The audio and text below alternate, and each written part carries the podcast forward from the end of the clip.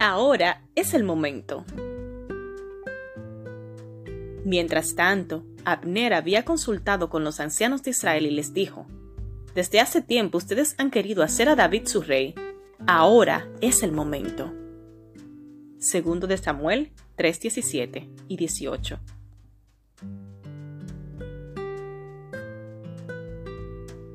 Si confiamos en los tiempos de Dios, Él nos indicará cuándo es el momento correcto para actuar. David esperó entre 15 y 20 años para ser un rey. Sin embargo, cuando el momento indicado llegó, Dios se lo hizo saber claramente comunicándoselo a través de la persona más inesperada, Abner. Abner había proclamado a Isboset rey sobre todas las tribus de Israel, excepto Judá. Él era el general de guerra de Isboset y un poder que tenía como líder de la casa de Saúl. Sin embargo, en el momento indicado, Abner tuvo una gran pelea con Isboset y cambió de bando. Entonces Abner se dedicó a convencer a los ancianos de Israel que debían coronar a David como rey. Ahora es el momento, pues el Señor ha dicho, yo he elegido a David para que salve a mi pueblo Israel de manos de los filisteos y de sus demás enemigos. Segundo de Samuel 3:18.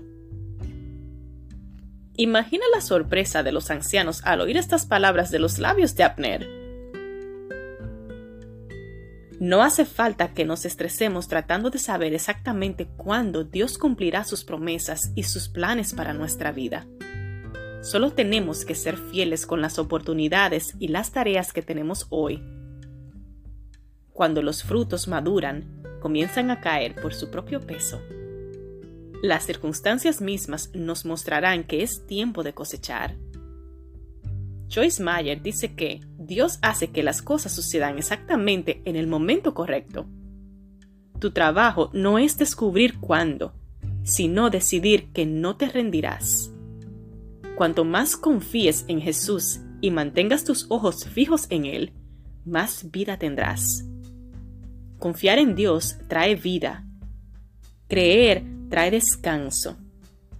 Así que deja de tratar de resolverlo todo y permítete que Dios sea Dios. Permite que Dios sea Dios en tu vida. Cuando el momento correcto llegue, hasta tus enemigos lo notarán.